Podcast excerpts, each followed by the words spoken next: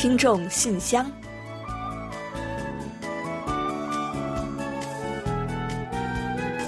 分享最新动态，聆听您的心声。听众朋友们好，我是李璐，欢迎您收听《听众信箱》节目。听众朋友大家好，我是婉玲，非常高兴呢，又时隔一周准时跟大家相会在这里了。母爱是这个世界上最伟大的一种爱。动物的母爱呢，也不逊于人类，也会给我们带来许多的感动。嗯，没错。其实最近呢，就有好几件事情啊，让我们颇为感慨啊。动物们真的是太有情有义了。是啊，前阵子呢，京畿道利川遭遇了洪水，呃，就在当地居民抢修一座倒塌仓库的狼藉时呢，发现了一只一边嗡嗡哭泣，一边奋力刨地的一位狗妈妈。随后呢，地下也传来这个小狗崽儿充满恐惧的哼唧声。嗯，原来啊，是狗妈妈们的宝宝们呢，被洪水冲来的泥沙埋在了地下。那经过居民们的营救呢，两只狗宝宝顺利脱险了。但是很快呢，居民们又发现狗妈妈又不安起来，并且呢，拼命挣扎着摆脱了这个狗绳，继续朝着地下的方向叫。原来啊，还有两只狗宝宝被困呢。那居民们很快呢，又把他们也救了上来。嗯，狗妈妈非常的着急啊。目前呢，狗妈妈和狗宝宝呢已经被送往动物保护中心了。幸运的是呢，他们的健康状态非常好。这个呀，也让我想起不久前中国呢也有一只狗妈妈在洪水的激流中英勇救出了自己的几个宝宝。万物皆有灵，母爱实在是太伟大了。没错，那前几天我们在今日首尔里呢，也给大家介绍了，说是有一头临产的母牛的故事，大家还记得吧？在洪水袭来之后呢，这头母牛呢就很奇迹般的爬上了屋顶，并且呢在屋顶上整整坚持了三天。后来被救援人员救援下来之后呢，第二天就诞下了一对双胞胎啊。好，真的是一个奇迹啊！我觉得哈，可不。面对经历过生死之后刚刚出生的宝贝们，牛妈妈呢不顾自己刚刚生产完的疲惫身体呢，就走进了小牛，并且亲昵的舔起了他们的身体，嗯，非常的温情啊。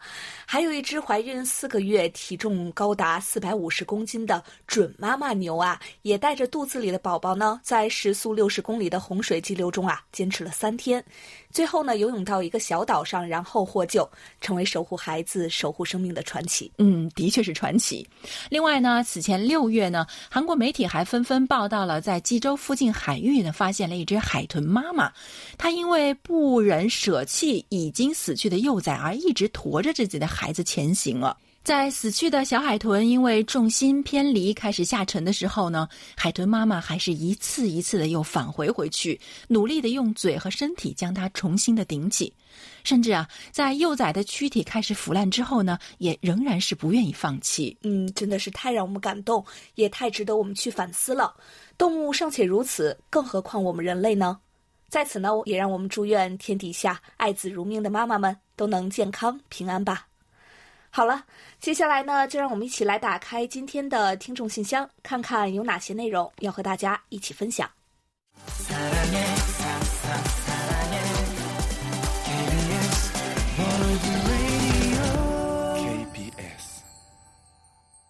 好的，欢迎回来。您正在收听的是韩国国际广播电台的听众信箱节目。首先呢，我们来预报一下今天节目都将安排播出哪些内容吧。嗯，好的。那本期节目呢，我们仍然是有韩广动态、来信选读和生日祝福等几个小栏目。在生日祝福栏目中呢，我们将为大家分享一段由卢焕丽听友提供的人生感言。之后呢，我们照例会送出一首好听的韩文歌曲给过生日的听众朋友们。在生活的发现栏目中，我们将为大家带来楚昌荣听友介绍的适合热天里吃的几种瓜。在随后的专题讨论环节中，我们将继续和大家一起就八月份话题——远程办公的可行性和利弊，分享听友们的观点。另外呢，易贤将在有问必答环节中回答悉达多听友有关韩国女兵情况的问题。节目尾声呢，仍然是点歌台，我们将送出由骆银虎听友点播的一首歌曲。好了，我们节目呢就先预告到这儿，欢迎大家继续收听。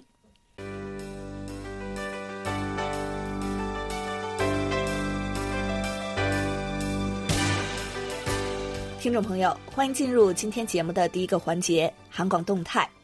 首先呢，再次提醒热爱韩语的朋友们，第五届用韩语制作视频征集展预选赛征集时间呢，只剩下最后一天了。呃，时间是截至韩国时间八月二十三日。二十三日这一天呢，我们也都在接受报名。想要参加的听友呢，还有机会，大家要抓紧时间了。我们这次大赛的参赛主题呢，就是我的宅家生活挑战记。那邀请参赛者们用韩语制作相关的视频。前段时间大家都宅在家里边，我想肯定有很多话要说的。如果您还想了解的更详细一些，可以登录我们的官网活动主页进行参考。那我们呢，还为大家准备了亚马逊的商品券礼品，将送给有实力的幸运儿们。另外呢，我们的二零二零年海外听友满意度调查也在进行当中，截止日期呢，也就还有一周的时间了。到八月三十日为止，请还没有参加的听众朋友们呢，登录我们的网站首页参与线上调查。嗯，还有就是呢，线上调查呢，也是我们本次调查的唯一方式。那相信对于广大听友来说呢，也会更加方便和快捷一些。同样呢，我们也为幸运的参与者们准备了精美的礼品，有抗菌口罩，还有口罩抗菌保管袋和当下韩国最时尚的单品之一——口罩悬挂项链礼包，正等待大家来争取哦。再次感谢广大中文广播听友们对我们的支持，因为你们的参与，我们才会更棒、更优秀。另外呢，九月三号是韩国的放送日，当天啊，我们将安排播出一期五十分钟左右的多文化家庭相关特辑。所谓多文化家庭呢，也就是在韩国生活的跨国婚姻家庭。相信听友们呢，一定会对相关内容非常的感兴趣。欢迎大家届时准时收听。嗯，同时呢，当天是周四嘛，所以我们原定播出的《今日首尔》走向未来和看韩剧学韩语呢，将暂停播出一期，还请大家留意了。另外呢，我们还要提醒台湾和新加坡地区的听友们，那据我们接到的邮局通知啊，目前呢，向两地寄送邮件呢需要数月的时间，所以我们的礼物等纪念品发放呢会有比较严重的延迟。那也请两地的听友们参考和谅解。好了，最新的动态呢，我们就先介绍到这里。下面呢，我们准备进入下一个环节，分享听友们的来信哦。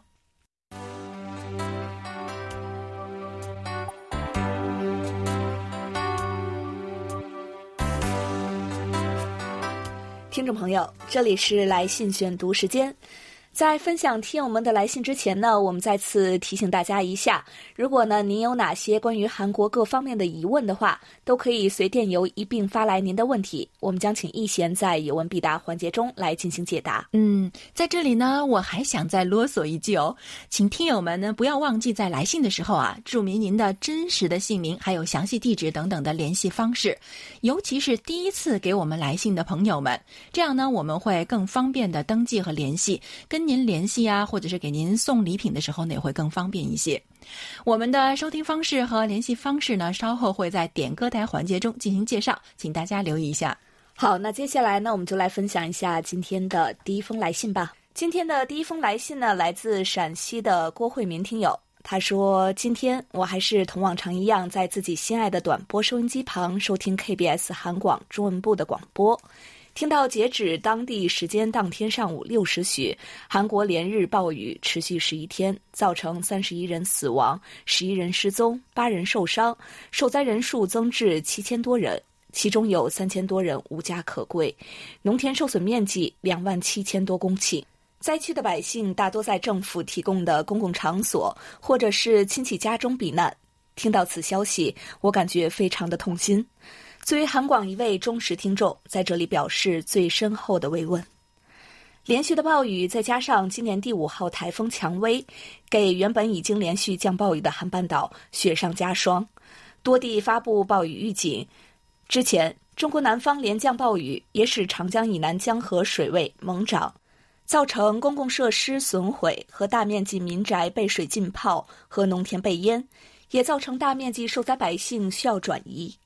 常言说“洪水无情”，本轮中国南方连续降雨，也同样造成了死亡、失踪和受伤。让我们衷心祈福中韩两国灾区的百姓平安度过难关。好的，郭慧明听友，嗯，是的，前阵子呢，韩国迎来了史上最长的一个雨季，也遭遇了九年不遇的洪涝灾害，造成了巨大的人命和财产损失。今年呀，这大半年呢，真的是祸不单行啊。首先呢是病毒来袭，然后呢自然灾害又一次次的给人类带来了巨大的灾难，让人非常的痛心。好在呢，目前雨季已经结束了，灾区人们呢生产生活也在逐渐恢复。我们也祝愿韩中两国的灾民啊都能早日克服难关，重新开始幸福的生活。郭慧明听友呢还在信中说。最近几天，我所居住的中国西北东部的西安市一直处在强降雨前期，厚厚的云层一直在西安的天空盘旋。西安市气象台一直在发布暴雨预报，可一直没有暴雨，不知是什么原因。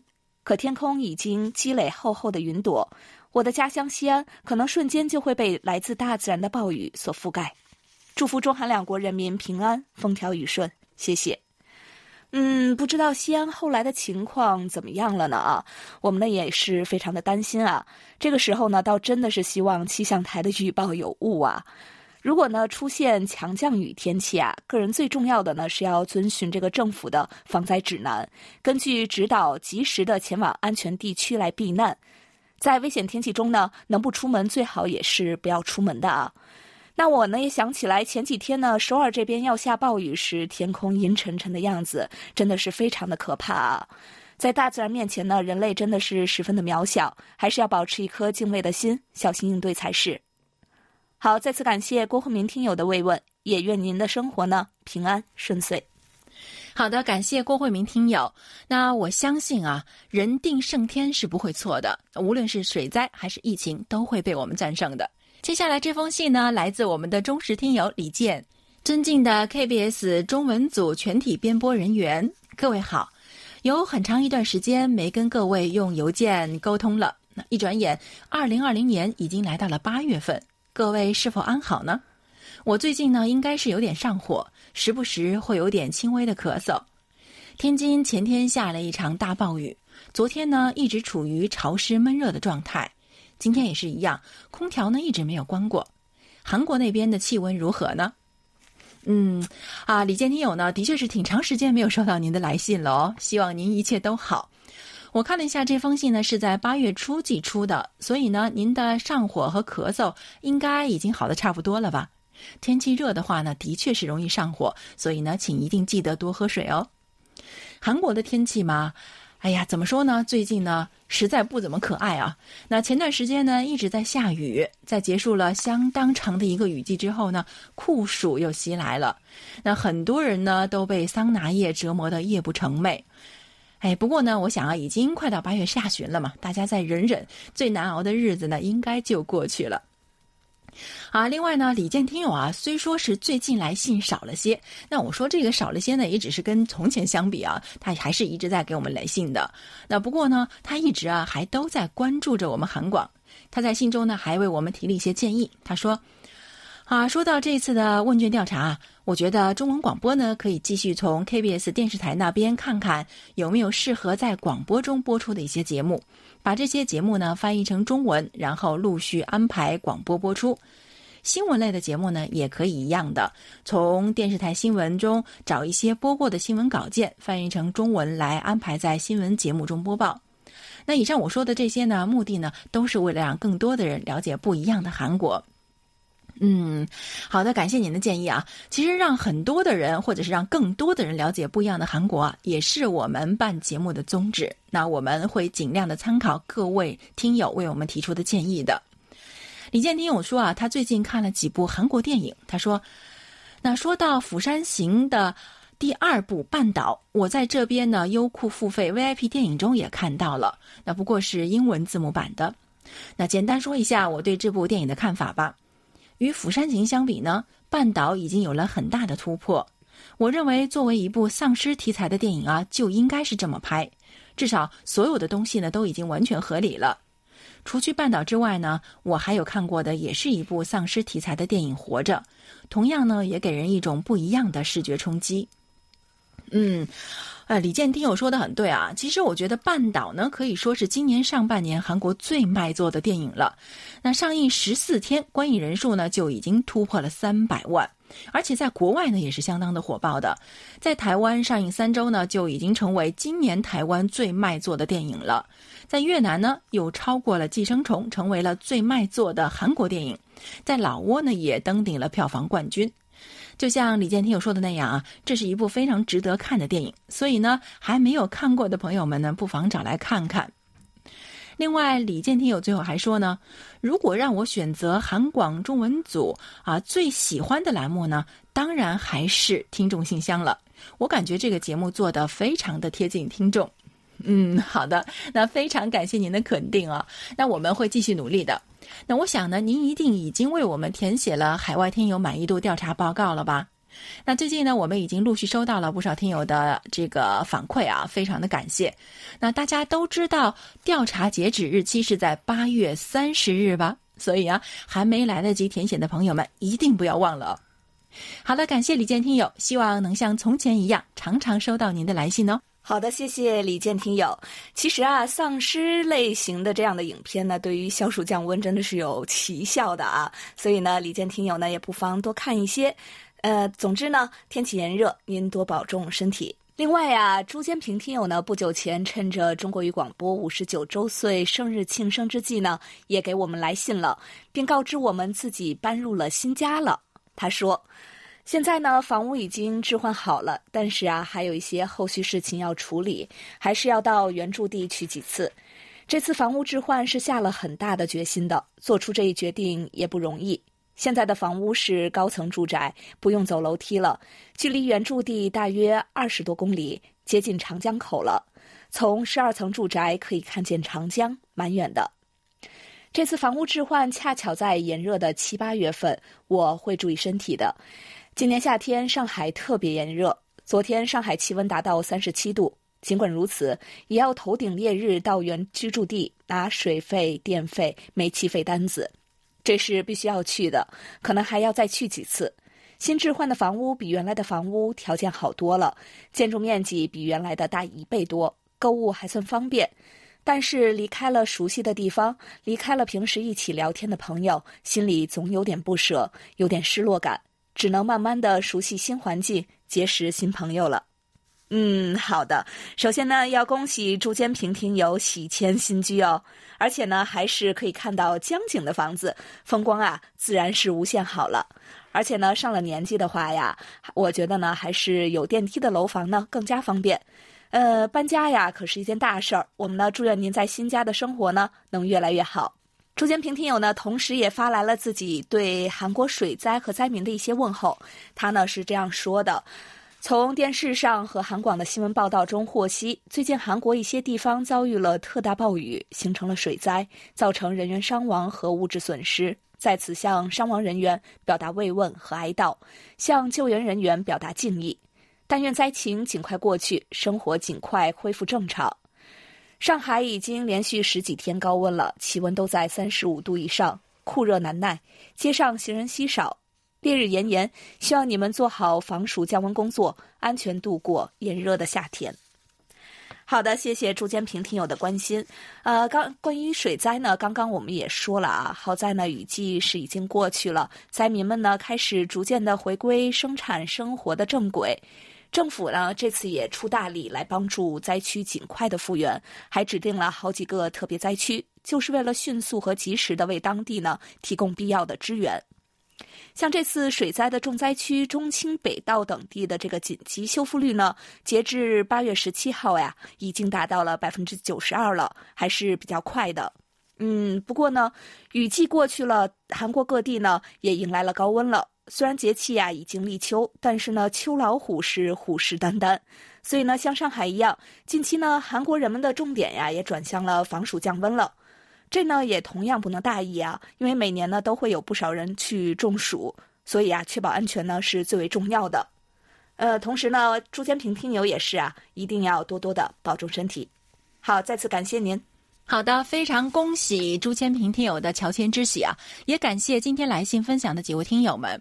最近呢，天气特别炎热，怎么才能平安的度过酷暑呢？一会儿我们在生活的发现中会为您支招，不要走开哦。好了，本周的来信呢，我们先介绍到这里。下面我们准备进入生日祝福单元，为下一周过生日的朋友们送去我们最美好的祝愿。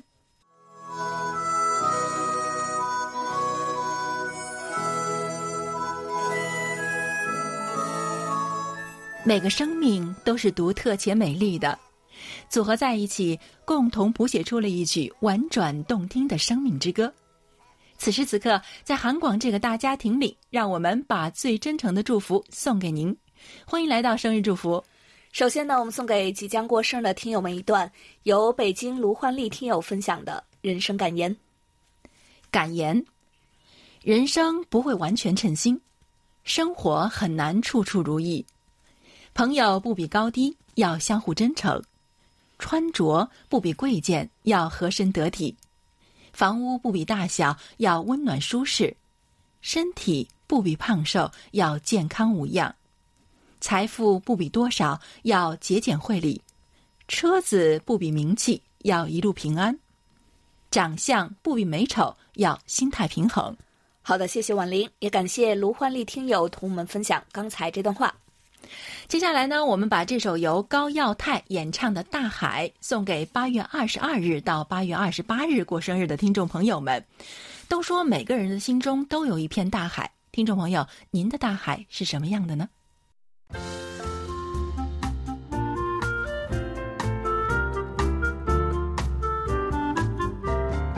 生活中的点滴值得发现，生活中的小精彩无处不在。让我们做您的小助手，带您去了解生活中那些您不熟识的小窍门、小秘诀，给您的日常多一点温馨的提示。欢迎大家进入生活的发现。高温酷暑，天气闷热，稍不注意呢，就会产生暑湿症状。而瓜类呢，大多能清热化湿，又清淡可口，是适合夏季降温防暑的好食物。有些瓜外用啊，还能处理皮肤上的小毛病呢。因此啊，民间呢自古便有“热天两块瓜，药物不用抓”这样的说法。今天呢，我们就借安徽省楚昌荣听友提供的内容，带大家呢具体来了解一下，究竟在热天里我们应做哪些吃瓜 群众。好的，我们一起来吃瓜。那首先呢是南瓜，南瓜呢补中益气，健脾胃。夏天呢，气温高，甜食是不宜多吃的，否则会损伤脾胃。但是呢，南瓜却是个例外哦，它甜而不腻，而且还有一个拿手的本领，就是护胃。气虚、脾虚、大便不正常的人都可以吃。南瓜呢，还有补中益气、清热解毒的功效，可以调治脾虚、气虚，还有营养不良啊，缓解紧张情绪，还能对抗抑郁。嗯，南瓜呢，炒或者蒸皆可。同时啊，还可以做成南瓜饭、疙瘩汤。呃，需要注意的是呢，南瓜呢不能吃太多了，每周啊一到两次为宜。同时呢，也不要和羊肉等这样的大热的食物一起吃。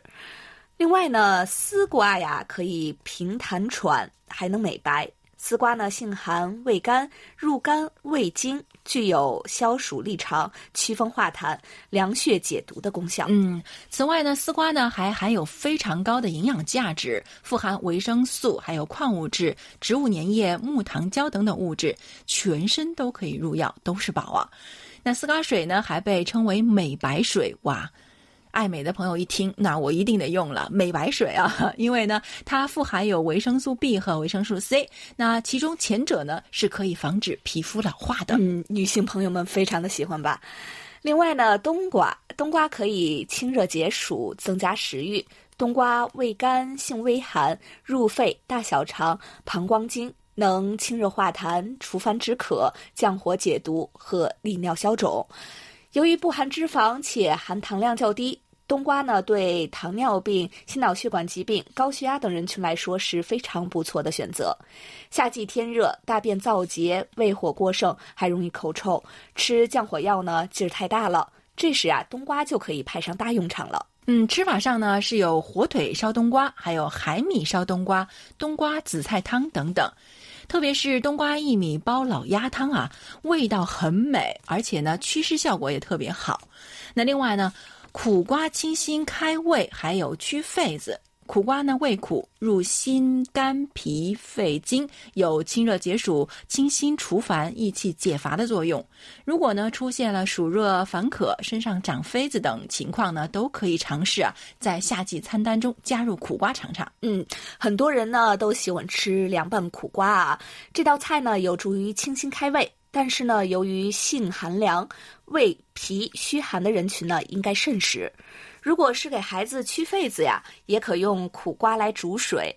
嗯，做法是呢，将苦瓜对半切开，把白瓤连苦瓜籽呢挖出来，放入锅中，加三百毫升清水，煮开之后呢，冷却到不烫手的程度，取汁，将小毛巾呢浸入其中，拧到半干，轻轻擦拭长痱子的地方就可以了。嗯，完全是健康疗法哦。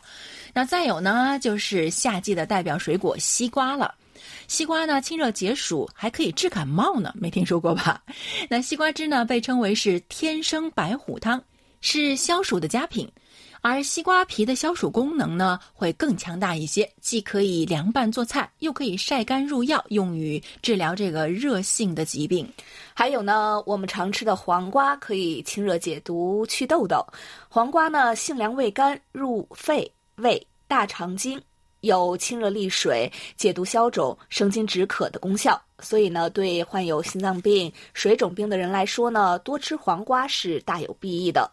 此外呢，火气旺、脸上长痘痘的小朋友们呢，早晚各喝一杯这个芦荟黄瓜汁，会有缓解的作用。嗯，所以啊，我们大家呢，也不要总是看着娱乐新闻吃瓜了。以上我们介绍的这些瓜呢，一定要多吃一些哦。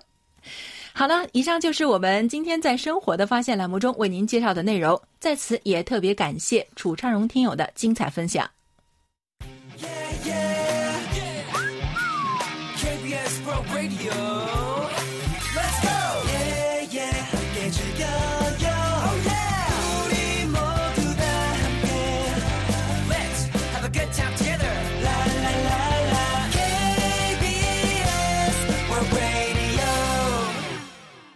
好的，欢迎回来，这里是韩国国际广播电台的听众信箱节目。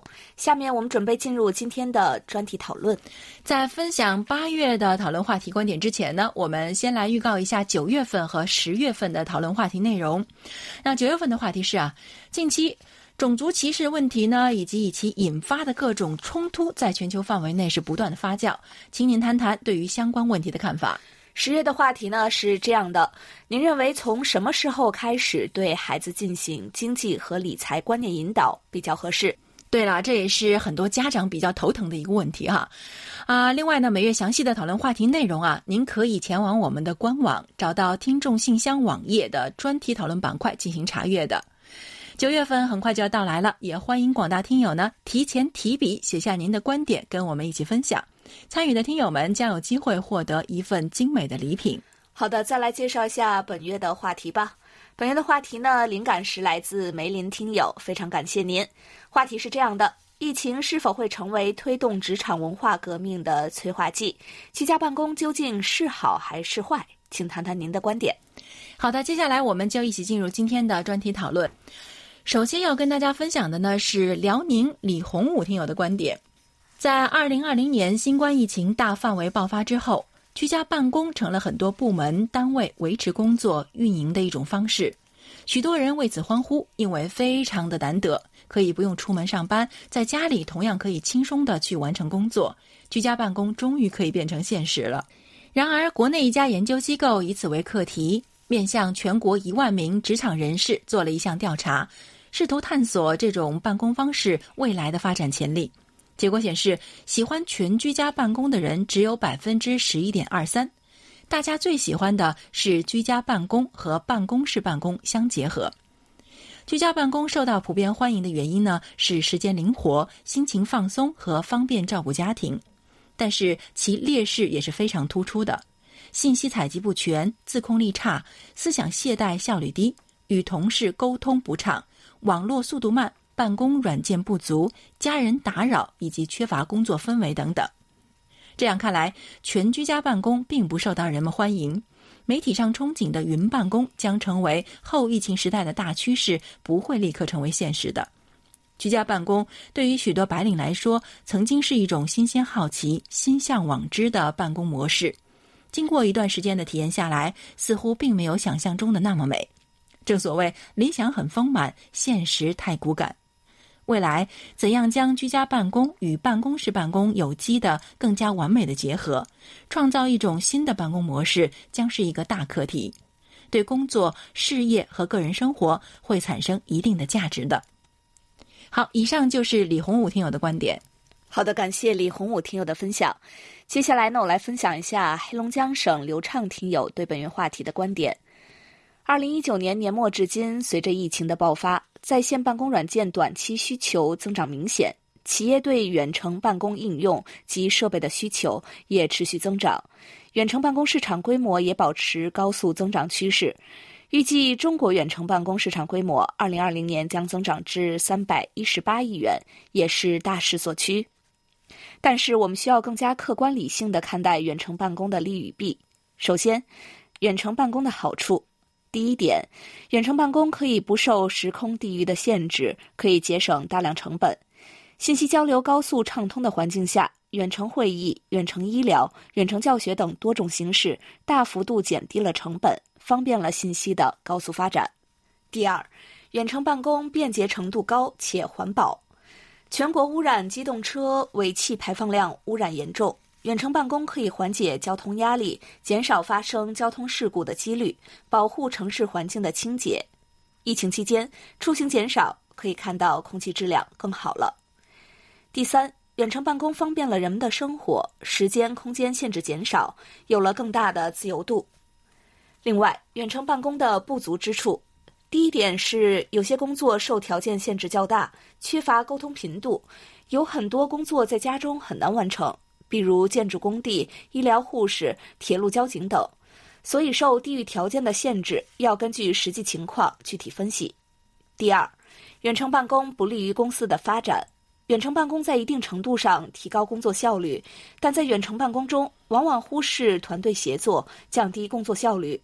有时也需要有一个面对面的非正式的交流场合，但长期依赖互联网办公，离开公司远程交流，交流氛围逐渐被淡化。第三，干扰性较强，受外界环境的影响大，不能全心投入进行工作，影响工作的进度，不能按时完成工作，也容易造成厌烦情绪，使组织涣散，缺乏凝聚力。清楚地认识远程办公的利与弊，发扬长处，对不足之处做好应对方案。相信疫情过后，远程办公也能够得到更好的发展，更加的普及，让我们的工作效率更加高效。好，以上是流畅听友的分享。好的，天津市的王丽听友呢也参与了本月话题的讨论。他认为，在家里就能远程办公，这是一九八零年代人们对于未来的幻想。如今技术上已经没有障碍，但是呢，并没有广泛的实行。直到突如其来的疫情打乱了我们的生活，居家办公才成为不得已而为之的唯一选择。对于那些适合居家办公的职业来说，在哪里工作都不是问题，只要能够按时、高质量的完成指定的任务，都是符合要求的，就要和到单位上班一视同仁。在家办公方便个人灵活机动的处理家务和工作的关系，特别是需要照看孩子和老人的员工，能够做到两全其美。疫情期间在家工作呢，也能避免感染风险。为防控疫情助力，有人觉得不去工作单位就不是真正的上班，可能是人们还停留在传统的观念下，认为工作必须亲临现场才觉得名正言顺，是该抛弃成见的时候了。居家工作要有健全的规章制度，规范工作单位与员工的权利和义务，明确员工的责任，切实保障员工的权益。如果认为反正也是在家工作，就可以不分时间，随时的派发工作任务，这样就不太妥当了。好，以上呢就是王丽听友的观点。好的，感谢三位听友的分享，专题讨论呢就介绍到这里，接下来我们准备进入下一个环节。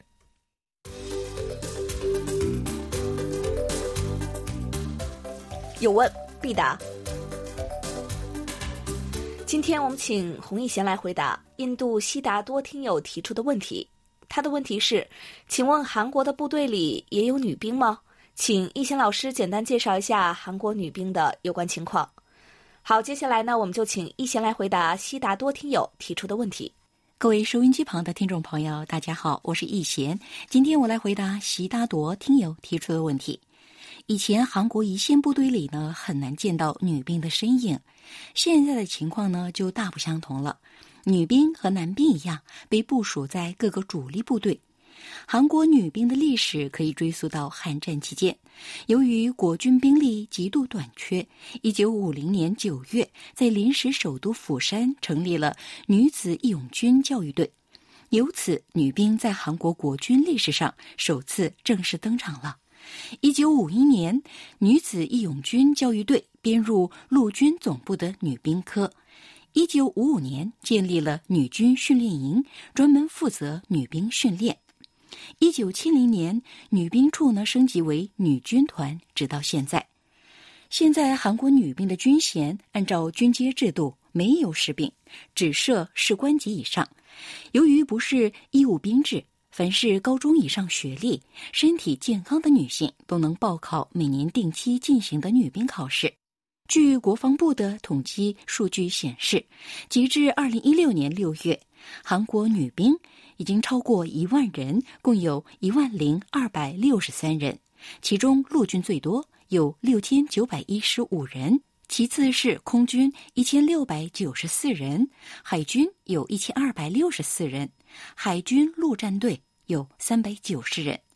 在女兵军衔中，有两名将军，校官三千九百多人，准士官二十四人，副士官五千四百九十人等。在全军军官当中，女军官的比例为百分之五点五，这一占比如今已经提升为百分之七点八。在这七十年的历史当中，女兵啊取得了令人刮目相看的成就。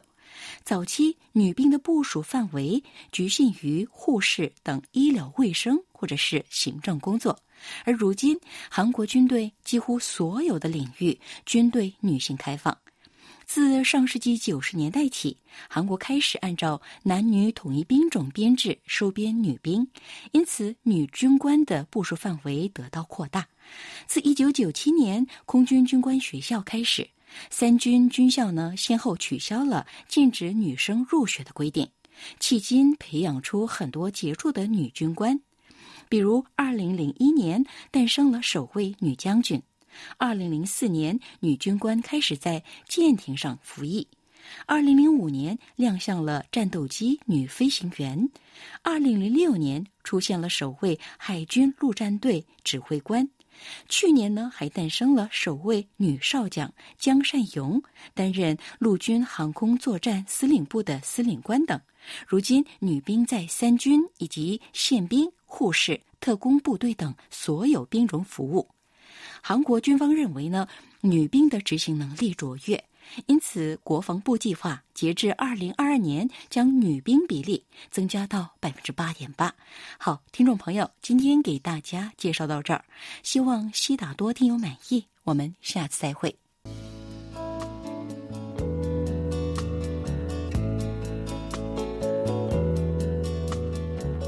节目最后是点歌台栏目。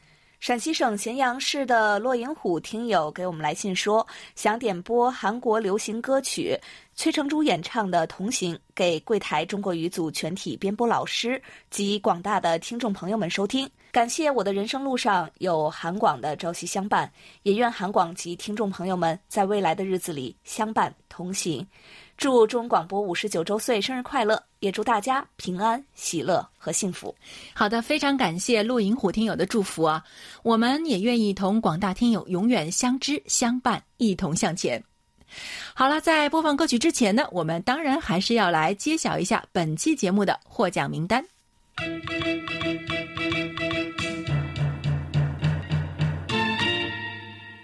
本期幸运听众奖品，我们送给老听友李健听友；本期热心听众奖品呢，我们送给老听友王丽听友。感谢二位。本期的参与奖奖品呢，我们要送给朱邦新听友、李党梅听友和王国华听友，感谢你们哦。好，节目尾声呢，我们再来介绍一下我们的联系方式吧。我们的电子邮件联系地址是 chinese at kbs 到 co 到 kr。发送包裹或手写信的听友呢，请寄送至韩国首尔市永登浦区汝矣岛洞汝矣公园路十三号 KBS 韩国国际广播电台中国语组收。邮编是零七二三五。上网收听的听众朋友们，请记住我们的网址：word 点 kbs 点 co 点 kr 斜杠 Chinese。您还可以在应用市场去下载我们的 APP KBS World Radio On Air 和 KBS World Radio Mobile，利用手机或者是平板电脑来收听我们的各档节目。好了，听众朋友，那到这里，本期听众信箱节目就要在崔成珠演唱的《同行》这首歌曲中结束了。非常感谢大家将近一个小时的陪伴，同时呢，更要感谢参与今天节目的各位听众朋友。嗯，还是那句话，欢迎大家继续给予我们鼓励与支持，多来信，多提宝贵的意见和建议哦。好了，到这里，我们韩国国际广播电台一个小时的中国语节目呢，也就全部播送完了。主持人婉玲和李璐在韩国首尔，祝大家周末快乐！